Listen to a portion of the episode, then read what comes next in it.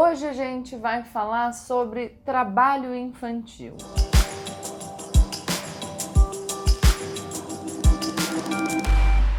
Olá, pessoal! Como eu sempre digo, a partir de agora, menos emoção e mais razão. Aproveita para se inscrever no canal, deixa o seu comentário e o seu like se você gostar desse vídeo. Hoje a gente vai falar sobre trabalho infantil e a gente vai falar no ensejo de uma declaração do presidente Jair Bolsonaro, que aliás é muito parecida com uma declaração que ele fez em julho de 2019, falando que é um absurdo que os jovens não possam trabalhar, que ninguém tá nem aí se uma criança fumar um paralelepípedo de crack, mas a gente não deixa as crianças trabalharem.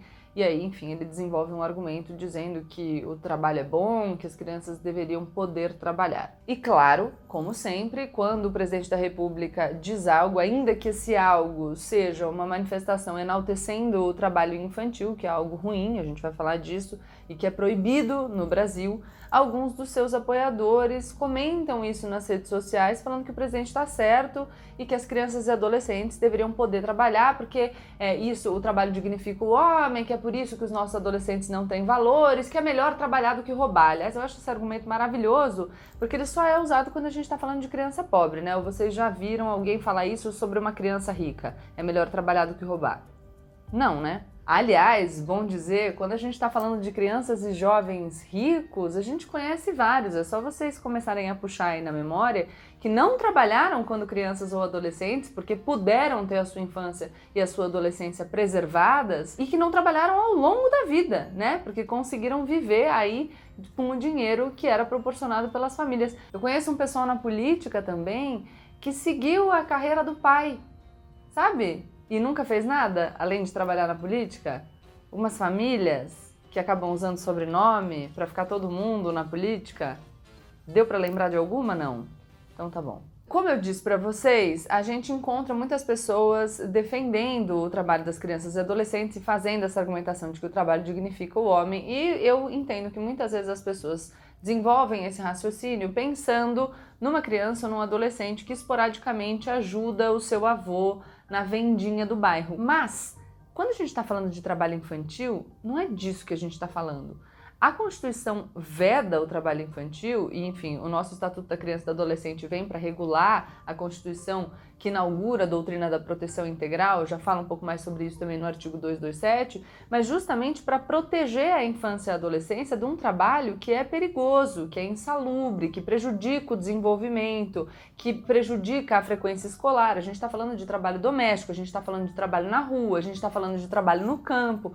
É disso que a gente está falando. Porque as regras de direito do trabalho que surgem para proteger a infância e a adolescência surgem num contexto em que o trabalho das crianças era utilizado de forma absolutamente irresponsável. As crianças trabalhavam nas minas de carvão, as crianças trabalhavam em jornadas extremamente longas, muitas horas de pé, sem poder sair para ir ao banheiro. Esse é o contexto em que surge a proteção das crianças e dos adolescentes, inclusive da exploração pelo trabalho.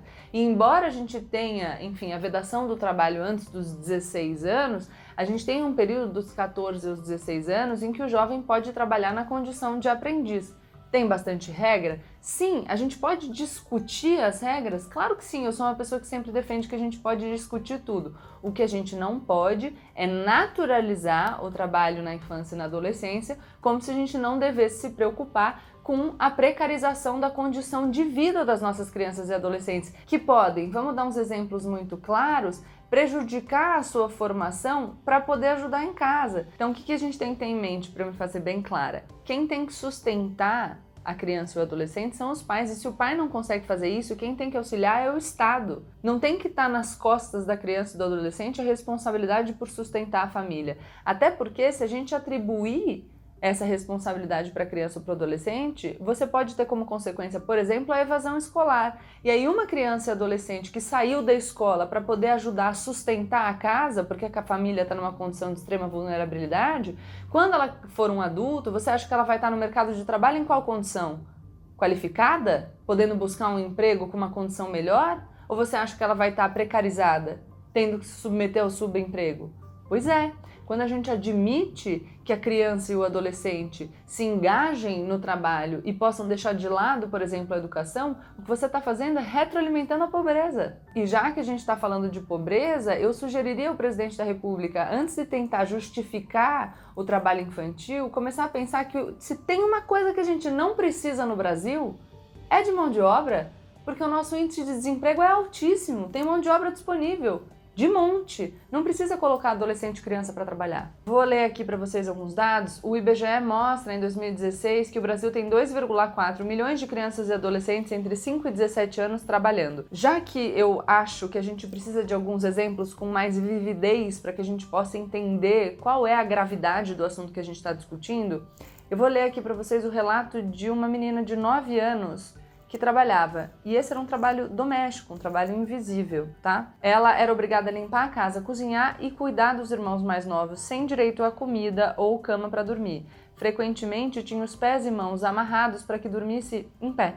Em certa ocasião, a mãe cortou a sua língua e depois costurou com linha em agulha. A menina ainda foi proibida de frequentar a escola para que ninguém visse as marcas da tortura. Já falei para vocês que a Constituição Federal veda qualquer tipo de trabalho até os 13 anos de idade. Dos 14 aos 16 anos, o jovem pode trabalhar na condição de aprendiz, e essa condição de aprendiz significa que ele deve desenvolver um trabalho que acompanhe a sua formação, que seja compatível com a sua formação, que seja compatível com a vida escolar. Depois dos 16 anos, o jovem pode trabalhar, mas até os 18 anos ainda com algumas restrições. A Constituição Federal veda que os adolescentes dos 16 aos 18 anos desenvolvam atividades noturnas, insalubres, perigosas e penosas. Aliás, já que a gente está falando da Constituição Federal, já falei sobre o artigo 227, que inaugura aqui no Brasil a doutrina da proteção integral uma doutrina que vai ser regulamentada pelo Estatuto da Criança e do Adolescente, que em 2020 completa 30 anos, é uma legislação de referência muito elogiada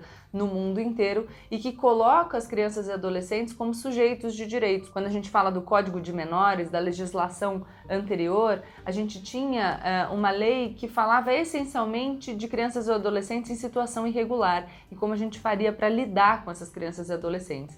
Então, é com a Constituição de 88 e com o Estatuto da Criança e do Adolescente, que é de 1990, que a gente inaugura essa doutrina de proteção integral, que coloca os, as crianças e adolescentes como sujeitos de direitos. E aliás, já que a gente estava falando do ECA de 1990, a gente precisa lembrar que é nessa época que a gente está iniciando aí o nosso caminho democrático, deixando para trás o período da ditadura. E nessa época o Brasil participa ativamente nas discussões internacionais que tiveram lugar em 1989 que acabaram resultando na Convenção sobre os Direitos das Crianças da Organização das Nações Unidas. Era legal essa época, né? Na qual o Brasil participava de discussões internacionais sobre assuntos tão relevantes, que a gente era bem visto internacionalmente. Nossa, bons tempos. Mas enfim, vamos falar algumas notícias boas para a gente também ter o que festejar. A despeito das declarações infelizes de alguns líderes vulgarizando a questão do trabalho infantil, a gente de 92 a 2015 teve uma redução de 65% no número de crianças e adolescentes trabalhando. E as ações de fiscalização dos programas de transferência de renda que exigem que as crianças e adolescentes estejam na escola para que as famílias sejam beneficiadas são muito importantes para que a gente tenha redução nesse número. O Bolsa Família é um exemplo disso, o Renda Brasil. Enfim, a gente não sabe como vai chamar porque esse governo é muito bom em mudar o nome das coisas. Vou continuar aqui com a minha colinha para citar alguns dados para vocês. Segundo dados do Sistema de Informação de Agravos de Notificação, SINAM, do Ministério da Saúde, o Brasil, entre 2007 e 2018, teve 261 mortes e 43.777 acidentes de trabalho com crianças e adolescentes entre, prestem bem atenção, 5 e 17 anos. Pensa numa criança de 5 anos, tá?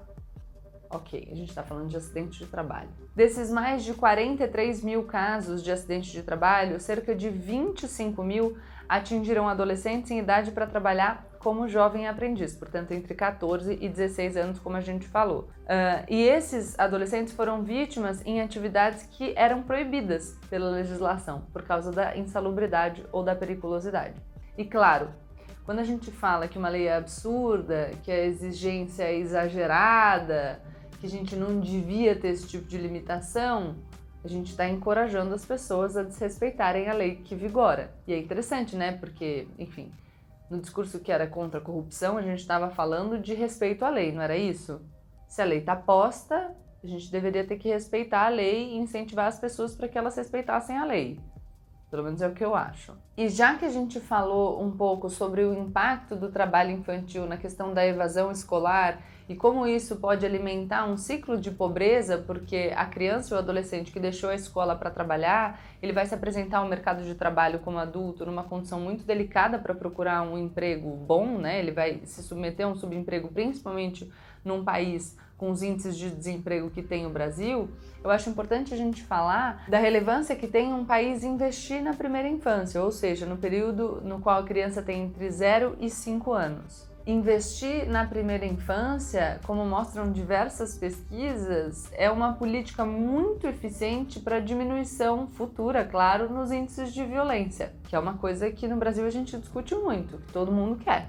O James Heckman, um autor que ganhou o Nobel de Economia, fez um estudo defendendo que a cada um dólar gasto com qualidade, no investimento de qualidade para a primeira infância, a sociedade tem um retorno de 17 dólares. Ou seja, uma política que vale a pena, inclusive em termos quantitativos. A gente precisa tomar cuidado com esses discursos que legitimam que as nossas crianças percam o seu direito mais fundamental, mais básico, que é o de ser criança e de se desenvolver na sua plenitude. Aliás, já que a gente falou de crianças e adolescentes, falou do impacto disso na evasão escolar, falou de investimento na primeira infância, de como isso retorna para a sociedade, eu acho que vale a pena a gente relembrar o nosso vídeo aqui sobre o Fundeb, Fundeb que foi aprovado agora no Senado.